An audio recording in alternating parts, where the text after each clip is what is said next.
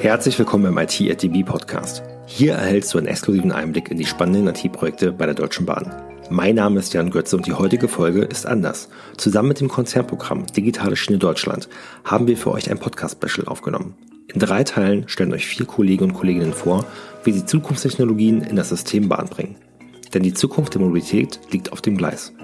Um zunächst einen allgemeinen Überblick zu erhalten, lernst du heute im ersten Teil Christian Weiland, CTO der DB Netz AG und Leiter des Konzernprogramms Digitale Schiene Deutschland kennen. Viel Spaß dabei!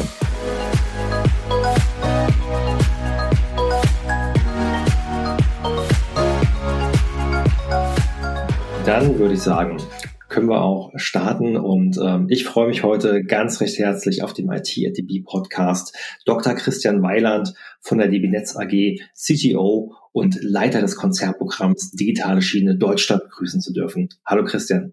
Ja, hallo Jan. Ich grüße dich wahrscheinlich ins Berliner Homeoffice. Ins Frankfurter Homeoffice. Frankfurter Homeoffice. Okay, Berlin steht im Titel, aber du sitzt in Frankfurt.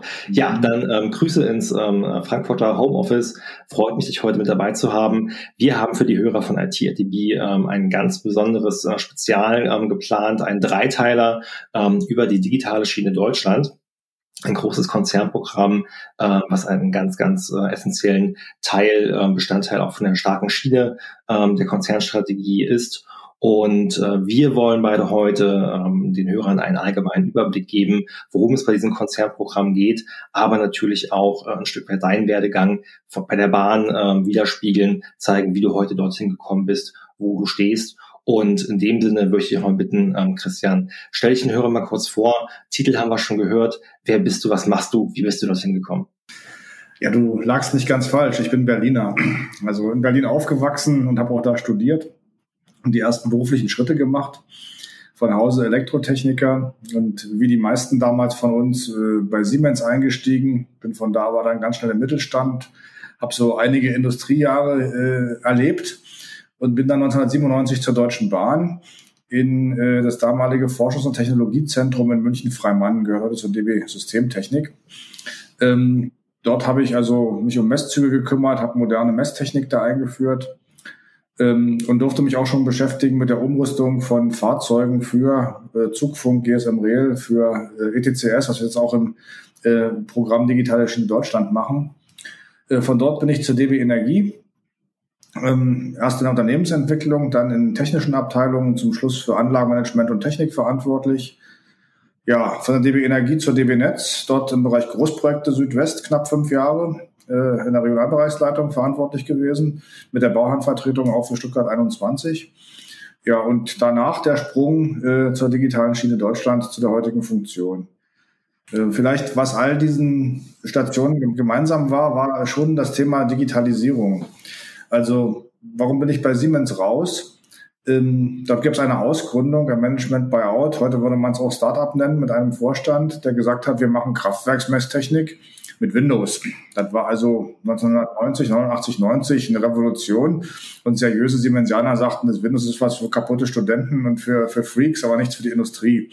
So, und das war der, der Schritt. Wir haben das natürlich umgebaut und haben gesagt, Leicht geirrt. genau, die ganze Leittechnik machen wir eben mit Windows. Da habe ich erst einmal gesehen, wie, wie man sowas macht, sozusagen. Eine moderne Digitaltechnik in einer etablierten Industrie. Das zog sich dann durch. Also ich äh, bin von dieser Messtechnikfirma in die Messzüge der Bahn gekommen. Da war das einfach, das war Applikation. Organisation. Ähm, bei der DB Energie ging es dann weiter. Da ging es darum, äh, Unterwerke, also Transformatorstationen, die man so landläufig sieht, die dann in Hochspannungsleitungen dranhängen, auf der anderen Seite an der Oberleitung, auf digitale Fernsteuerung umzustellen und auch mit normalen Warten, digitalen Warten, wie man sie heute kennt, so mit Großbildwänden und PC-Technik zu betreiben. Äh, das war ein ganz dickes Brett, das geht nicht und wir brauchen eine Leitung von unserem Schalter zum nächsten Schalter und Internet, Teufelszeug geht irgendwie durch die ganze Welt, kann alles nicht sicher funktionieren. Also da redet heute auch keiner mehr drüber. Das ist äh, in den 2000ern äh, komplett umgesetzt worden. Das ist so ähnlich wie das, was wir jetzt bei der digitalen Schiene in Deutschland mit den Stellwerken vorhaben. Ähm, und insofern immer wieder Ähnlichkeiten in, im Berufsleben erlebt, nicht kontinuierlich, die aber diesen Wandel zu neuer Digitaltechnik irgendwie beinhaltet haben in einer etablierten äh, Wirtschaft oder Technologie.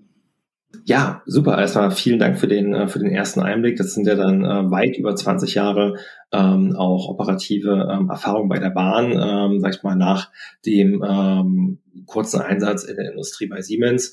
Und äh, wie kam es denn, dass du letztendlich äh, bei der digitalen Schiene Deutschland das Konzernprogramm übernommen hast? Nun gut, ähm, da spielen ja mal viele Dinge eine Rolle, ähm, sagen wir mal, wie, wo so ein Programm gerade steht, äh, wie die Strategie ist, was der Vorstand vorhat. Aber wie kam ich dazu? Also ich war, äh, ich sagte es eingangs, äh, in Stuttgart äh, auch verantwortlich für die Bauherrenvertretung für Stuttgart 21. Und Stuttgart hat in den Jahren 2015, 16 festgestellt, dass äh, es kein gutes Konzept gibt, für den ja, öffentlichen Nahverkehr, respektive auch für die Straße, um die Innenstadt äh, Standorte der Automobilindustrie bedarfsgerecht, sagen wir mal, zu versorgen mit äh, Verkehrsmöglichkeiten für die Pendler. So, da stellte sich eben die Frage, also Straße ist politisch nicht zeitgemäß und da äh, will auch äh, die baden-württembergische Landesregierung, auch die Stadtregierung äh, in keinem Fall hin. Was kann man im öffentlichen Personennahverkehr machen? Was kann man insbesondere bei der S-Bahn machen? Die Antwort war relativ klar, die gleiche wie in München. Wir brauchen eine zweite Stammstrecke. Hätte bedeutet, im Nachgang zu S21 das nächste Eisenbahntunnelprojekt durch die Stadt zu treiben und die doch sehr einschränkende Bautätigkeit dort noch viele Jahre fortzusetzen. Das hat wenig Begeisterung ausgelöst. Und die Frage war, gibt es Alternativen, ein oder zwei S-Bahn-Linien mehr durch den Stuttgarter Tunnel zu bekommen? Eine Idee oder Antwort darauf war, ETCS, also das europäische Leittechniksystem einzusetzen, um eben Blöcke so zu verdichten, Eisenbahnblöcke sind äh, Abstände zwischen den Zügen, so zu verdichten, dass man da eben ein oder zwei Linien mehr durchbekommt. Wir haben uns das einmal angeschaut in London beim Projekt Thameslink und hatten so den ersten Eindruck, dass das geht. Dann haben Land und Bahn und äh, Verkehrsverband, also Aufgabenträger, ähm, zusammen eine Studie aufgesetzt und gesagt, wie geht denn das? Wie können wir mit Digitaltechnik eine Linie mehr da durch den Tunnel kriegen oder zwei? Das habe ich persönlich getrieben aus den genannten beruflichen Erfahrungen und auch aus einem Kontakt, den ich zum Thema ETCS schon mal Ende der 90er Jahre hatte.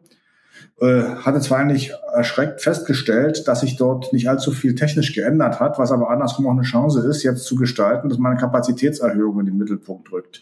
Damals war es Automatisierungstechnik. Die Studie war dann eben erfolgreich und wir haben in Stuttgart zusammen mit den Projektpartnern das Projekt Digitalen Knoten Stuttgart aufgesetzt. Äh, und dann habe ich eben erfahren in der Zeit, dass es da so ein Konzernprogramm gibt, was sehr am Anfang steht, äh, was unter anderem das zum Inhalt hat. Ja, und dann kam so eins zum anderen und dann wurde ich halt Leiter dieses Konzernprogramms. Okay, kam eins zum anderen, sehr schön. genau. Das heißt, du hast quasi schon damals in den 90ern so die, ähm, äh, die, die Grundsteine mit vorbereitet oder äh, daran gearbeitet, was ihr heute in dem Konzernprogramm umsetzen wollt.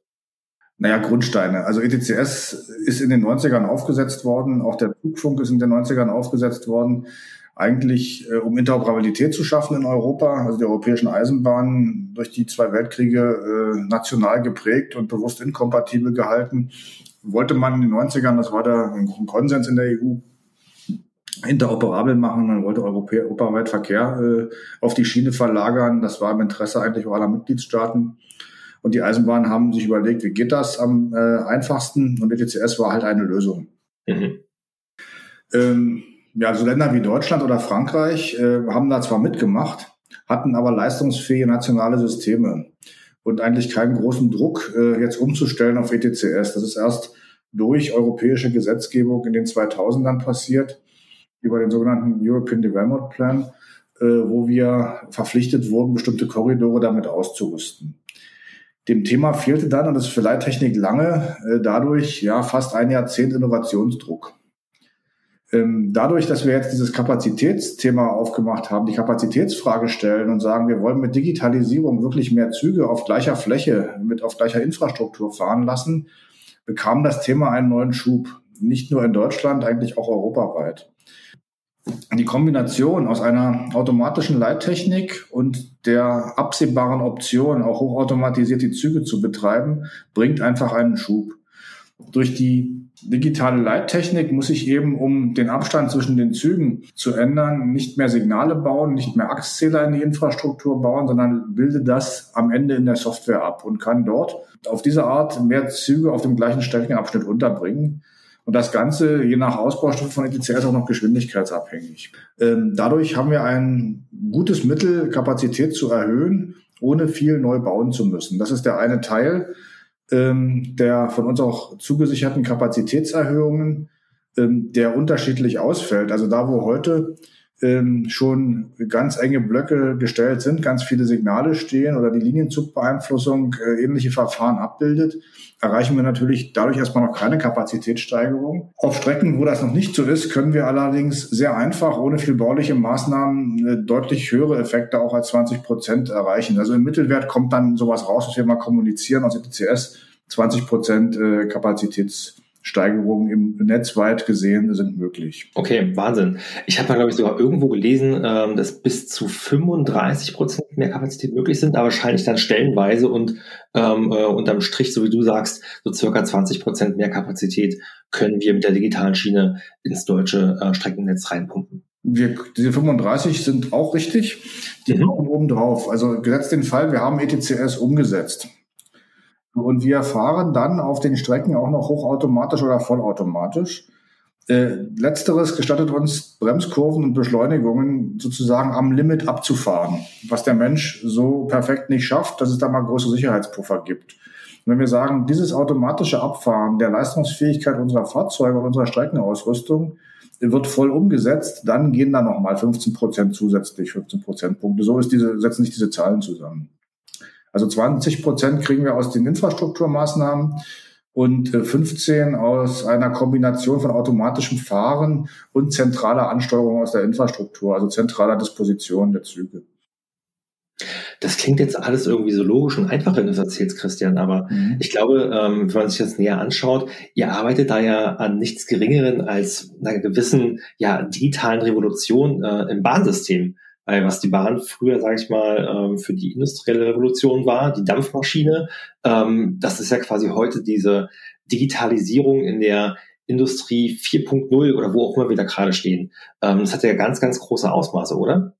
Das ist so und das äh, könnt ihr euch vorstellen, wie es viele von euch vielleicht noch, muss ich mittlerweile sagen, zu Hause erlebt haben. Also das, was wir jetzt mit dem Aufbau von digitalen Stellwerken und ETCS beginnen, ist das, was wir zu Hause Anfang der 2000er erlebt haben, als die DSL-Anschlüsse kamen und wir mit einer ja, halbwegs vernünftigen Bandbreite alle ins Internet kamen. Zumindest mal ein Kurzfilmchen anschauen guckten, konnten, einen Werbebanner ansehen, Mails schreiben, mit dem Browser bestimmte Dinge an, ansehen. Das war noch bevor Google so leistungsfähig war und es war weit bevor es ein Smartphone gab oder irgendwelche künstliche Intelligenz im Hintergrund uns ganz charmante Unterstützung geliefert hat. Also diese Infrastruktur, die bauen wir im ersten Schritt. Damit haben wir einen Internetanschluss in jedem Stellwerk, überhaupt an jeder Infrastrukturkomponente, wenn wir damit durch sein sollten. Geplant ist das in den 30er Jahren. Und wir können auch über Internettechnik sicher kommunizieren bis ins Fahrzeug. Das ist so mal dann die Basis, dass die, ähm, ja, die, die Fachwelt nennt es Konnektivität, also die, die äh, Kommunikationsfähigkeit hergestellt ist zwischen den einzelnen Partnern im Netz ähm, und diese Vernetzung auf Internetbasis verfügbar ist.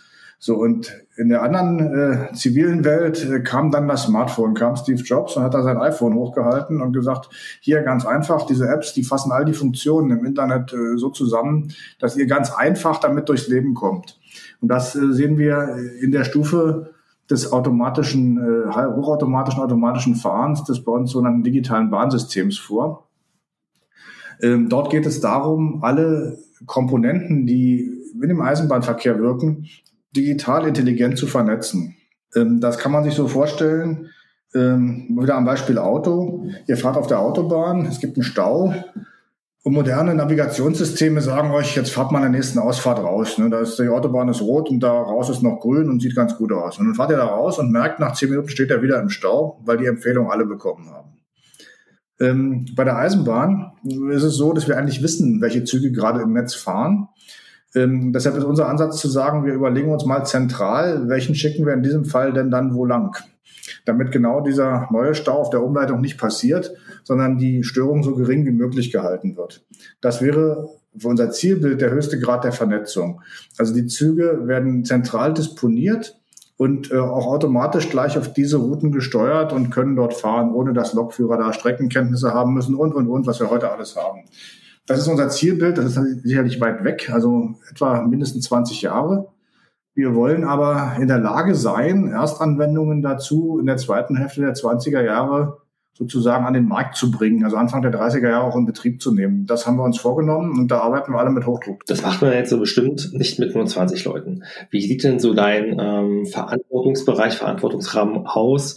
Wie viele Kollegen, Kolleginnen von der Bahn arbeiten denn an der digitalen Schiene Deutschland mit derzeit? Also in meinem direkten Verantwortungsbereich sind es im Moment circa 300. Das sind aber nicht alle, die an dem Thema arbeiten. Dazu gehören im kaufmännischen administrativen äh, Teil noch eine erhebliche Anzahl von Kollegen und natürlich im Baubereich. Wir haben äh, vom der Bundesregierung beauftragt, die ersten äh, 4 Milliarden Euro bekommen für das sogenannte Starterpaket äh, Digitale Schiene Deutschland. Diese Projekte sind alle in der Planung. Ähm, in Stuttgart ist sogar der erste Teil da auch schon vergeben. Das geht um den digitalen Knoten Stuttgart, um die Schnellfahrstrecke äh, Köln-Rhein-Main und die Durchfahrbarkeit des Korridors von, ähm, äh, von, den, von den Häfen ähm, zum Brenner runter. Skantmet heißt der. Ähm, so, und da sind wir jetzt schon voll am Plan. Wenn ich das mal zusammenrechne, sind im Moment sicherlich schon knapp 1000 äh, Kolleginnen und Kollegen damit beschäftigt, ähm, die digitale Schiene in Deutschland umzusetzen. Wenn wir diese Ziele erreichen wollen, Anfang der 30er Jahre das Netz ausgerüstet zu haben und auch in der Lage zu sein, automatische Funktionen äh, umzusetzen, dann werden wir das verdoppeln, das verdreifachen müssen in den nächsten sechs, sieben Jahren. Das ist eine der großen Herausforderungen. Und du hast ja richtig gesagt, wir verändern damit die Eisenbahn grundlegend. Das wird keine einfache Sache und das geht auch nur, wenn wir da alle im Konzern, da meine ich wirklich auch die äh, nicht direkt betroffenen Geschäftsfelder und Einheiten in diese Richtung arbeiten. Also erstmal von den Zahlen her absolut Wahnsinn, Respekt. Äh, und natürlich auch ein langer Zeitraum, äh, den man da im Blick halten muss. Ähm, ein großes Ziel, auf das sie hinarbeitet und dann wahrscheinlich auch die Komplexität, das in viele Projekte, Teilprojekte runterzubrechen und entsprechend in diese Zeitschiene ähm, äh, einzutakten. Und ähm, bei diesen derzeit äh, derzeitigen Mitarbeiterzahlen wird er wahrscheinlich nicht nur bei, bei der Bahn enden, bei den Grenzen des, ähm, des Konzerns, ähm, sondern wird er wahrscheinlich auch unter dem Stichwort Interoperabilität, ähm, wahrscheinlich wenn da andere Unternehmen, äh, Hersteller aus der Industrie, aber auch andere äh, Zugunternehmen äh, im Ausland mit daran beteiligt werden. Das sind äh, zwei Themen, die uns auch täglich bewegen eigentlich. Ähm, ganz wichtig ist die Seite der Industrie. Denn wir können uns viel überlegen, wenn wir von der Industrie nachher nicht Produkte bekommen, die dann auch diese Funktionen uns bieten, die wir uns da wünschen. Auf der anderen Seite gibt es auf der bei der Industrie auch ein hohes Kreativitäts- und Innovationspotenzial, was eigene Ideen und Lösungsvorschläge angeht. Da ist die Antwort äh, zweiteilig. Einmal Kooperationen für die Entwicklungen zu schaffen und zum Zweiten Vertrauen in die Investitionsbereitschaft der Bahn, Schrägstrich des Bundes, in das, was ich eingangs dargestellt habe. Wenn eines von diesen beiden äh, Dingen nicht funktioniert, dann werden wir das Tempo nicht schaffen. Also die Industrie muss bereit sein, in neue Produkte zu investieren, in Weiterentwicklungen zu investieren, äh, mit dem Vertrauen, dass da auch ein Markt entsteht und wir das Programm so umsetzen. Und zum Zweiten haben wir viele Dinge, die für ein autonomes Auto schon verfügbar sind, nicht in einer äh, Reife oder auf einem Sicherheitsniveau, dass wir damit einen Zug äh, automatisch betreiben können. Da äh, geht es um Kooperationen, dass Bahnfachleute, auch Bahnindustrie, sich mit Automobilindustrie, Automobilzulieferern ähm, zusammenfindet und in Kooperationen dort Bahnprodukte entwickelt. Beide Schienen sind essentiell, um diesen Zeitplan einzuhalten. Wahnsinn. Also diese, auch diese Schere äh, zu sagen, ähm, klar, auf der einen Seite Bahntechnologie, auf der anderen Seite, ihr müsst ja auch in andere Branchen reingucken, äh, in andere Bereiche reingucken, denn das Zielbild ist es ja, Züge irgendwann in Echtzeit ähm, äh, intelligent und hochgradig automatisiert fahren zu lassen, bei Störungsfällen ähm, entsprechend auch wahrscheinlich mit äh, KI ähm, zentral aus einer, aus einer Cloud gesteuert äh, zu disponieren zu können. Und ähm, das kann man nicht mit der vorhandenen Technologie. Da muss wahrscheinlich ganz, ganz viel neu entwickelt werden oder aber im Bereich Automobilindustrie, Luft- und Raumfahrt äh, vielleicht geguckt werden, was es dort schon an vorhandenen Technologien einfach gibt. Ja, also das machen wir, daran arbeiten wir in unseren Entwicklungsabteilungen. Und dort haben wir also jetzt gerade sehr viele, sehr spannende äh, Aufgabenfelder im Bereich Entwicklung und Kooperation. Und der nächste, die nächste Herausforderung, der nächste Schritt in diesen Abteilungen wird es sein, sich über die Art und Weise des Weges, wie wir das in, in die Eisenbahn kriegen, Gedanken zu machen. Zurzeit sind wir in der Prototypenphase. Wir werden in Hamburg oder sind schon im Probebetrieb in Hamburg mit hochautomatisch fahrenden S-Bahn-Zügen unter ETCS. Wir werden äh, weitere Erstanwendungen äh, machen, um dort auch eine breitere eisenbahnrechtliche Zulassung für diese Systeme zu bekommen. Und dann wird sich die Frage stellen, wie kriegen wir das denn ausgerollt? Also für die Infrastrukturseite sind die Entscheidungen getroffen. Dort wird sozusagen einfach parallel neu gebaut und dann irgendwann umgeschaltet, das alte abgeschaltet, dann ist die Infrastruktur, wie ich es vorhin sagte, mit dem DSL-Anschluss versehen. Ähm, für die Fahrzeuge ist die Ausrüstung mit den Fahrzeuggeräten zwar teuer, aber technisch auch nicht so hochkomplex. Also das, das kann auch noch funktionieren. Wenn wir jetzt aber diese automatischen Funktionen einführen wollen, dann kommen wir ja in ein Zusammenwirken mit manuell gesteuerten Zügen und müssen uns Gedanken machen, wie ist das Regelwerk dann? Sozusagen, was ist mit den Verkehrsregeln? Ähm, wie funktionieren die zusammen, die automatischen und die manuell gesteuerten Züge? Was passiert im Störungsfall? Was passiert, wenn ein technisches System ausfällt? Ähm, wie funktioniert dann Zugbildung, äh, abweichend vom Fahrplan und, und, und. Also da gibt es äh, Dutzende offene Fragen, die im Moment äh, von den Regelwerkskollegen untersucht und bearbeitet werden. Da wird es irgendwann Antworten auf diese Fragen geben, aber dann müssen wir uns einen Plan machen, wie setzen wir das Ganze denn um, um da Schritt für Schritt vom alten ins neue System zu kommen. Das ist die große Herausforderung für die nächsten sechs, sieben Jahre. Denn äh, die Vergaben sind so in fünf Jahren, ja, und in sieben, acht Jahren, wenn wir dann anfangen, sowas zu machen, zu bauen und auch äh, aushalten zu müssen, dass das Ganze äh, funktionieren darf. Ja. Bis dahin müssen dann entsprechend die ganzen Rahmenbedingungen und Regelwerke ähm, niedergeschrieben sein und äh, stehen von den Konzepten. Man kann sich also quasi platt vorstellen, dass ihr wie eine Art ähm, äh, Schienenverkehrsordnung nochmal komplett neu schreibt und, äh, und Bahn nochmal von der grünen Wiese ein Stück weit denken müsst. Genau, wir haben die grüne Wiese eben nicht. Also ich habe das mal ich habe mir jemand gefragt, warum macht ihr das so kompliziert? Und das ist hier liegt an der Reife der Bahn. Seit 180 Jahren gibt's Eisenbahn. Ähm, ja. Und es gibt äh, Regelwerke, die sind eine Geschichte von Unfällen, die auf dem Weg entstanden sind. Wenn ich die Luftfahrt mal daneben lege, die haben in den 30er Jahren war das, glaube ich, irgendwann ihre Abkommen von Chicago da geschlossen. Die haben zuerst die Sprache festgelegt, dann die Verkehrsregeln und dann irgendwann angefangen, Leitsysteme zu bauen. Diese Komfort, also das weltweit einheitlich. Diese komfortable Situation haben wir eben nicht, weil die Eisenbahn in, aus einer in Teilen dann auch militärisch geprägten Geschichte in Europa kommt und eben genau nicht dafür gedacht war, dass man sich gegenseitig hilft. Das hat sich jetzt radikal geändert unter dem Thema Klimawandel, Verkehrsverlagerung, äh, Versiegelung, äh, ja, Städte, Urbanität. Äh, ich habe nicht genug Platz, äh, um Verkehrsträger äh, dort zu installieren. Da haben wir einen ganz anderen Stellenwert und äh, unser Forschung hat es ja mal Rückenwind genannt die letzten zwei Jahre. Das ist schon so, der ist extrem.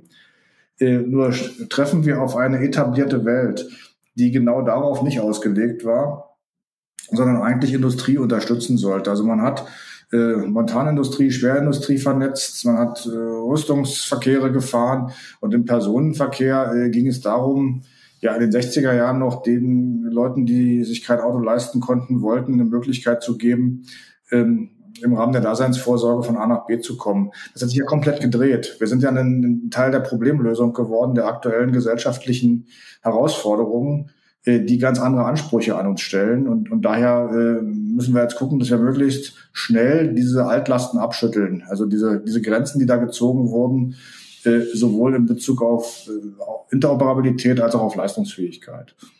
Und es reicht ja rein, ähm, hast ja gerade von Herausforderungen äh, gesprochen, auch gesellschaftlich, äh, bis hin zum Klimawandel, was ihr ja auch mit der digitalen Schiene in Deutschland äh, ähm, auch unmittelbar mit angreift, indem ihr mehr Verkehr, sowohl im Güterverkehr als auch im Personenverkehr, auf die Schiene bringen wollt, indem mehr Kapazität aufs Schienennetz kommt, Pünktlichkeit, Effizienz gesteigert wird und somit auch im besten Fall weniger CO2 verbraucht wird. Ja, also wir können in jedem Fall einen Beitrag leisten, wenn alles aufgeht ähm, Verkehr zu verlagern von der Straße auf die Schiene. Das ist ähm, sicherlich ein wesentlicher Beitrag auch zum, zum Klimaschutz beziehungsweise zur Reduktion von Straßenverkehr. Ähm, außerdem können wir den Energieverbrauch ähm, auch beeinflussen, verbessern. Nur da bin ich ähm, tatsächlich ein bisschen zurückhaltend, ähm, weil wir ja auch ein Zielbild haben in der, in der grünen Bahn, zu sagen, eigentlich wollen wir ja weg von fossilen Antrieben. Das heißt, der Energieverbrauch äh, reduziert sich darauf, dass wir Kosten sparen. Ne? Wir werden also weniger äh, installierte Leistungen brauchen für die Energieversorgung in Zukunft, wenn wir Energie sparen. Äh, meine Hoffnung und mein Glaube ist es aber, dass diese Korrelation zur CO2-Emission natürlich nachlässt, sondern dass wir unseren Beitrag über Verkehrsverlagerung in erster Linie leisten und äh, die Energie für die Eisenbahn sowieso grün bereitgestellt wird. Und mal abseits ähm, von den ganzen Zielen, die ihr habt und äh, vom Thema Klima, wie kann ich mir denn, Christian, deine Arbeit vorstellen ähm, in der Aufgabe der Programmleitung äh, für DSD und für das Team? Ähm, wie, wie steuerst du das? Wie steuert ihr das, dass dieses äh, Programm in die richtige Richtung geht? Das ist halt die große Herausforderung bei der dargestellten Wachstumsgeschichte, die wir haben mit der zweiten Herausforderung, dass das alles ändert, was man so kennt bei der Bahn. Also das ist neben den üblichen Führungskonstellationen, die es da gibt, äh, Motivation in, in die Belegschaft zu bringen, natürlich äh, eine Navigatorrolle. Also das kann man sich so vorstellen, dass hier viele lose Enden eines Seils, das sich so aufdröselt, äh, ständig an einem vorbeifliegen und man die immer wieder zusammenknüpfen muss ähm, damit die Sache überhaupt steuerbar wird. Das ist das, was den Hauptteil meiner Arbeitszeit in Anspruch nimmt. Also Navigation, dass die Dinge, die da alle schon loslaufen, unterwegs sind, in die gleiche Richtung gehen weil für die einzelnen Themenfelder oft gar nicht klar ist, was die Richtung ist. Die haben ein technisches Zielbild, die haben ein betriebliches Zielbild, die haben äh, in der Bauplanung machen die nach äh, den Regeln der Bauwirtschaft Projektplanungen. Zwischendurch ändert sich in der Entwicklung aber was. Wie kriege ich die Dinge zusammen, dass auch die richtigen Sachen gebaut werden? ähm, wo setzt man Schwerpunkte? Also ist es, arbeite ich meinen Technologieentwicklungsplan stur ab? Äh, wenn ich das täte, hätte ich am Ende schöne Spezifikationen, aber keinen Hersteller, der irgendwas liefert und auch kein Bauprojekt, was es umsetzen kann. Also diese, diese äh, relativ hohe Flughöhe ist im Moment das, was ich den ganzen Tag leisten kann.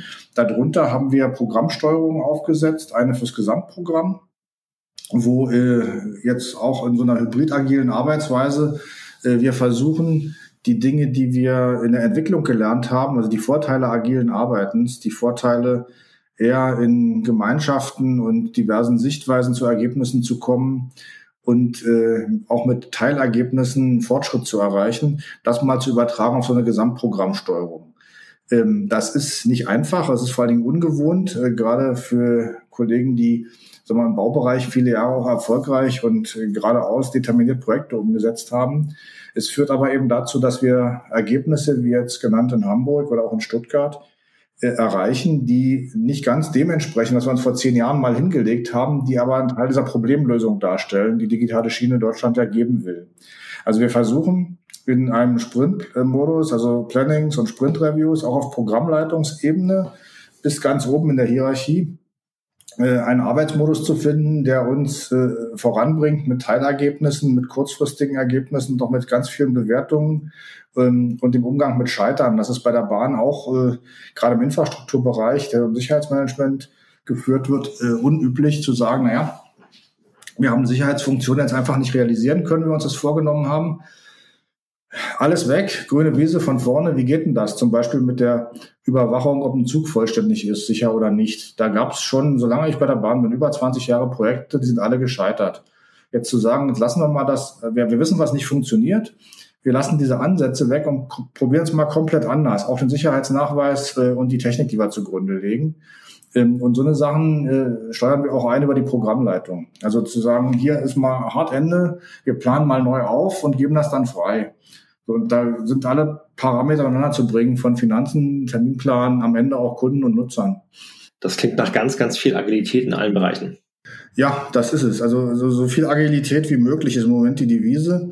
Denn ein starrer Plan über so ein Projekt, was die Bahn komplett umkrempelt und was sehr viel Geld in Anspruch nimmt, der wird auch nicht akzeptiert werden, weil sicherlich die Technik in zwei Jahren schon viel weiter ist.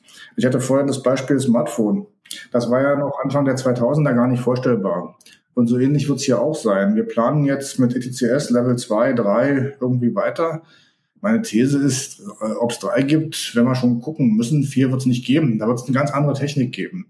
Und unsere Architektur muss so sein, dass wir damit umgehen können, dass wir diese kurzen Innovationszyklen in unser System integrieren können, die Vorteile assimilieren, ohne ständig alles neu machen zu müssen. Also diese Kompatibilität ähm, muss zur DNA werden. Und das geht nur, wenn man äh, viele Erfahrungslinien, auch viele Ausbildungslinien und viele kulturelle Sichtweisen auf so ein Problem loslässt, dann äh, sag mal, ist die Diskussion auch so breit und die Lösungen sind so äh, kompatibel einpassbar in die Welt, ähm, dass wir das schaffen können. Ähm, und äh, wir werden mindestens äh, einen Zyklus hinbekommen müssen von vier, fünf Jahren, auch für die Eisenbahnleittechnik. Vorher war der bei 25 Jahren.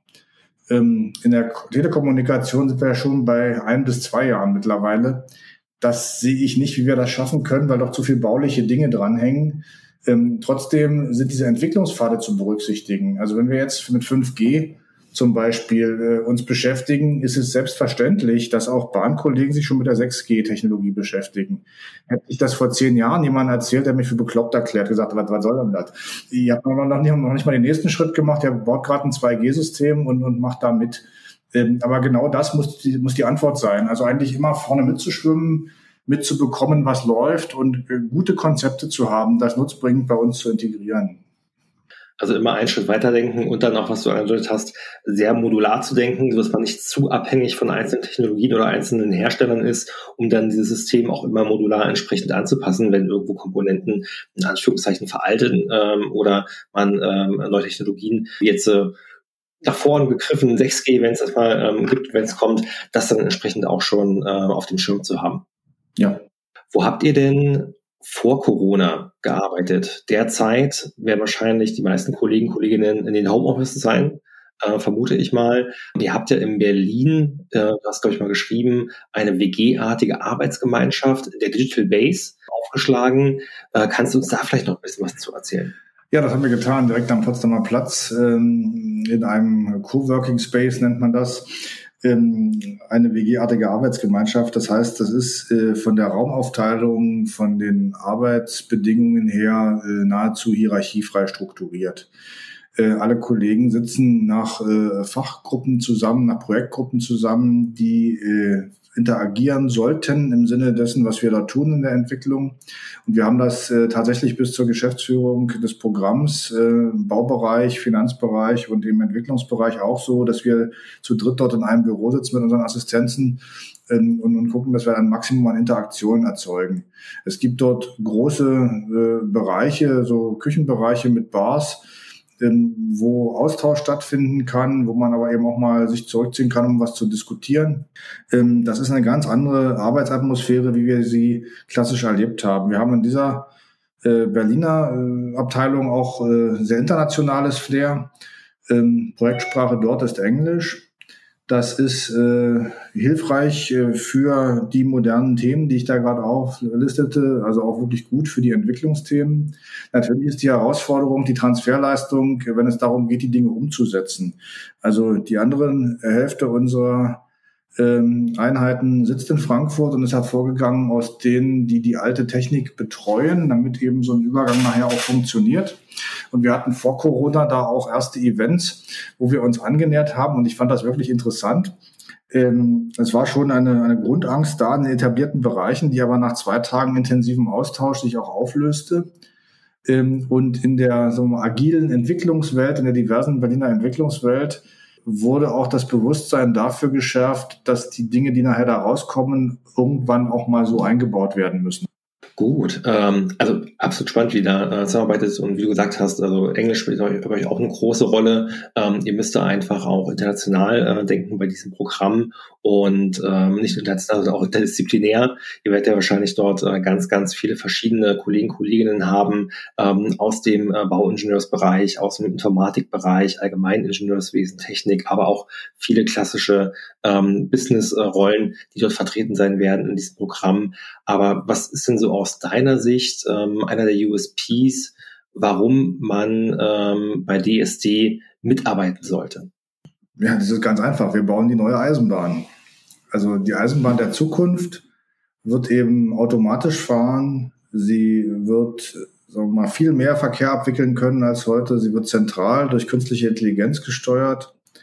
Und das zu erreichen, wenn man die heutige Eisenbahn sieht, ist eine Wahnsinnsherausforderung mit unheimlich vielen interessanten Facetten, in denen man, sagen wir mal, seine eigenen Grenzen äh, sehr schnell ausloten kann und die Dinge finden, ja, die es einem möglich machen, sinn, sinnvoll mit seiner Arbeit äh, auf ein Ziel zu arbeiten, das ein gesellschaftliches Problem äh, löst, das persönlichen Erfolg eigentlich garantiert, weil so viel äh, Stränge noch offen sind und äh, zu, zu entwickeln und zu realisieren sind und am Ende auch eine Veränderung ähm, des ganzen Sektors stattfindet, über die Industrie, über die Eisenbahnverkehrsunternehmen bis hin zur Politik, wenn wir das schaffen. Also die Eisenbahn kommt dann aus der äh, 180-jährigen Geschichte in die moderne Welt. Sie wird Teil des digitalen Systems. Also nach meinen Vorstellungen mache ich mein Handy an und sehe genau, was mit meiner Ladung, was mit meiner Personentransportleistung gerade los ist und äh, was ich zu erwarten habe, wann irgendwas wo ankommt.